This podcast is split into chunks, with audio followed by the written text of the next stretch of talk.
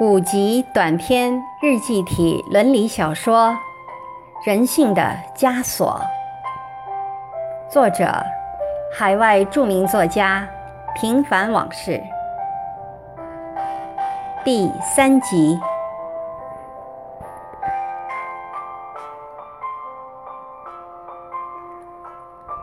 某某年某月某日，晴，多云。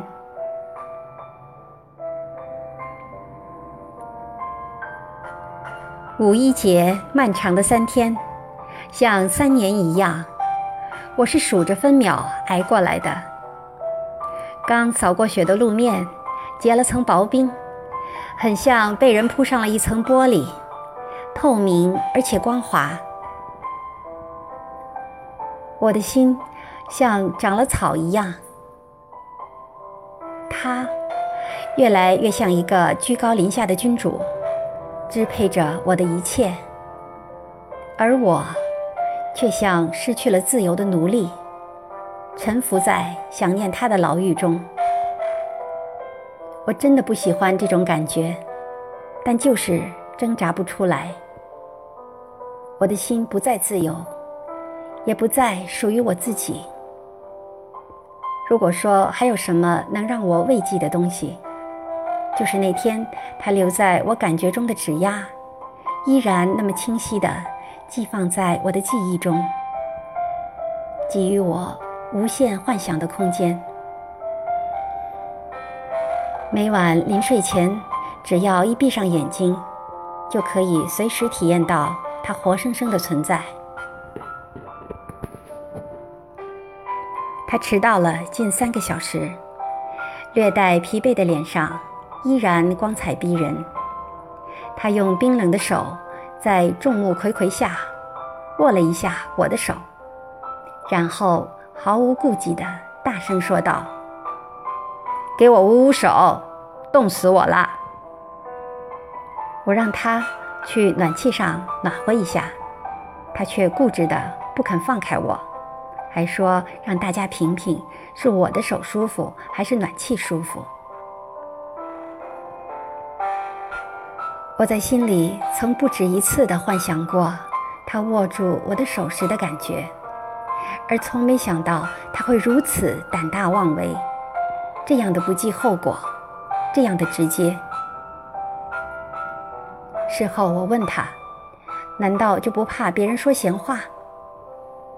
他一脸的不以为然，振振有词地说：“我想你了，握着你的手。”就能释放那种感觉。再说了，人多了，你就不好拒绝，别人也会把它当成玩笑，不去认真，也不去议论。事后想想他的话，还真有些道理。事情往往就是这样，你越是遮遮掩掩，就越容易引起别人的怀疑。大大方方。反倒不会给人留下想象的空间，而想象最能让人找到真相。我不得不承认，在许多事情的处理上，他每每都有过人之处，思想也超前于他人。他就是这样，要么不说不做，而说了做了就不计后果。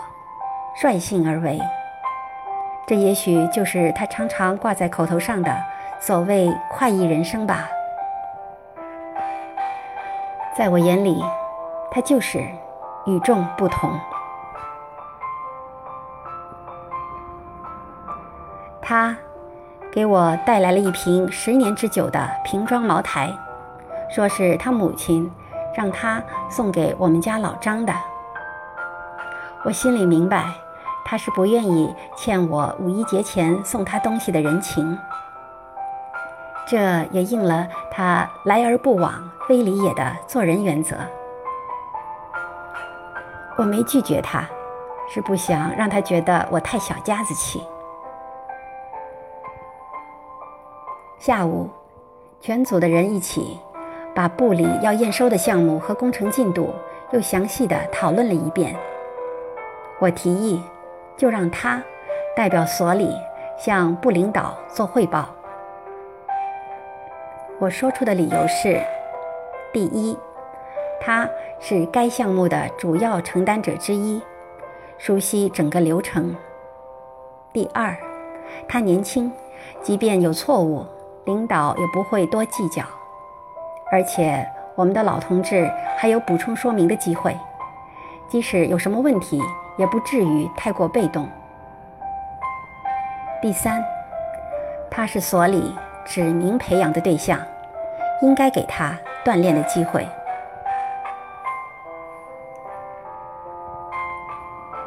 在我说出上述理由之后，没有人再提出异议。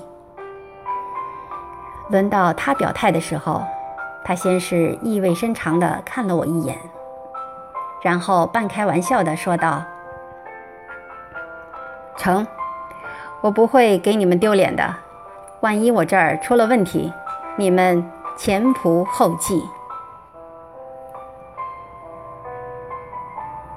会议一切如预期的一样顺利，甚至比我想象的结果还要好。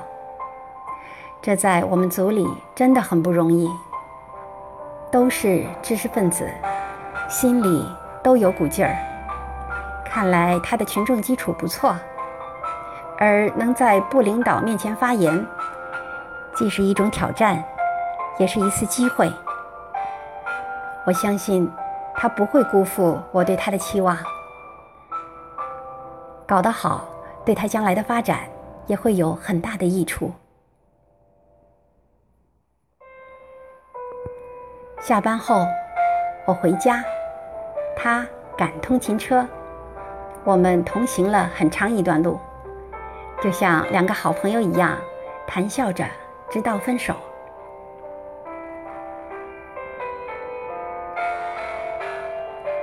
整晚我都很开心，随处都跳动着他的影子，那爽朗的笑声一直回荡在我的灵魂深处。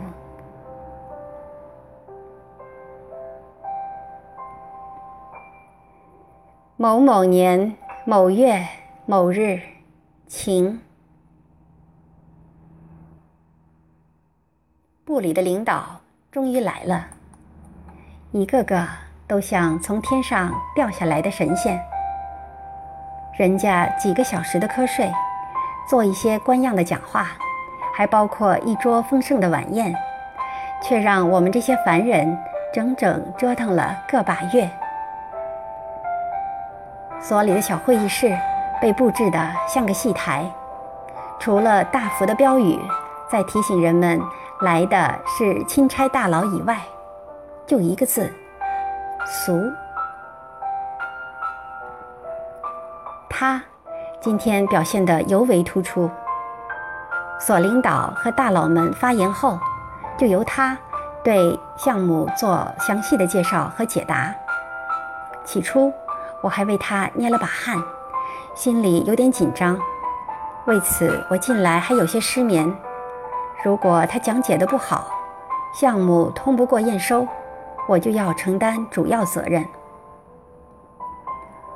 当看到他从容不迫的举止，有条不紊、逻辑严谨、丝丝入扣的发言，以及面对提问应对得体的陈述时，我才。松了一口气，在一片掌声中，他结束了发言。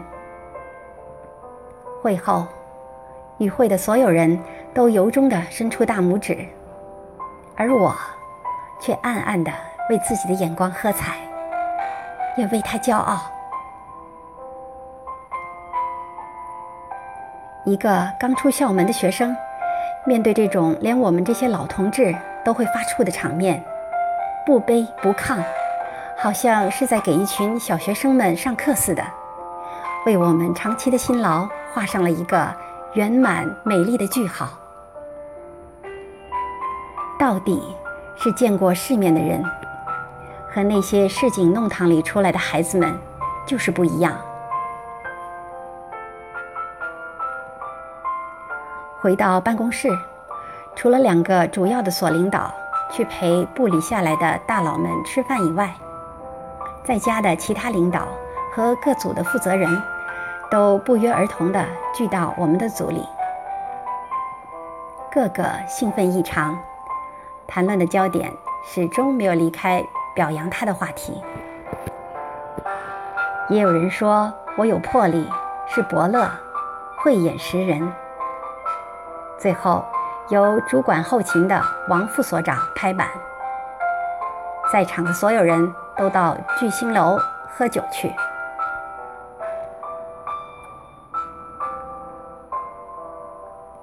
我们来到聚星楼，十九个人在同一个包房里，围成了两桌。我和另一个女组长被优待喝饮料，其他人。一律喝五粮液。我知道他平时很少喝酒，担心他会受不了，但在这种场合里又不便多说，只能听天由命，看他自己的造化了。酒一上来，大家起哄似的纷纷向他敬酒。只见他缓缓地站起身来，用非常诚恳的语气。对大家说：“我们组的人都知道我从不喝酒，但今天我破一回例。首先，感谢领导和在座的各位给我这样的机会，功劳是大家的，我只是个不负众望、完成任务的小兵而已。”说完。他就把手里的酒一饮而尽，然后端起另一杯酒，来到我的面前，先是恭恭敬敬地向我深深地鞠了个躬，继而用一种复杂的目光盯着我的眼睛看了几秒钟，举杯喝完手里的第二杯酒，然后回到座位上，他又接着说。今天的功劳是各位领导和师傅们的，你们看得起我，把荣誉给了我，但我受之有愧。说到这儿，他停了一下，用眼光在我的脸上兜了一圈才接着说：“现在我完璧归赵，把荣誉还给所有为之努力。”奋斗过的你们，我把剩下的这杯酒喝完，表示我的诚意。希望大家往后再提起此事时，不要再和我的名字连在一起了。说完，他再次举杯，喝完了第三杯酒，然后就把酒杯倒扣在餐桌上。后来，无论别人怎么劝。也没能再让他喝一滴酒。到此，我那颗悬着的心才落了地，还暗暗地为他从容脱困的言行叫绝。他再一次赢得了人们的好感，也再一次成了我心里的英雄。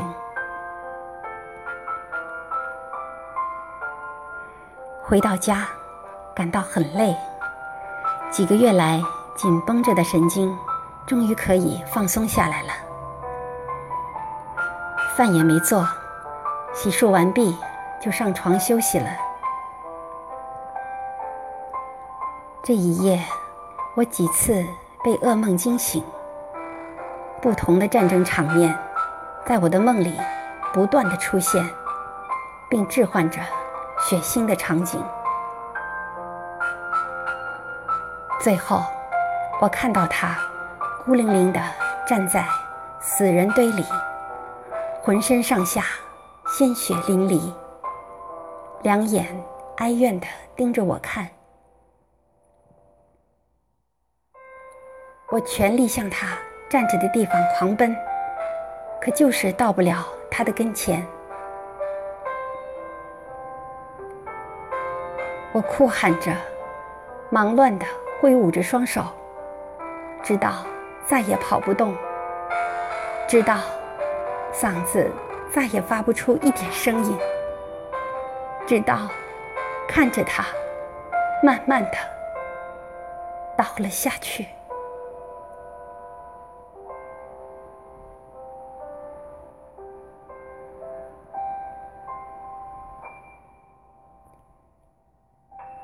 敬请继续关注短篇小说《人性的枷锁》第四集。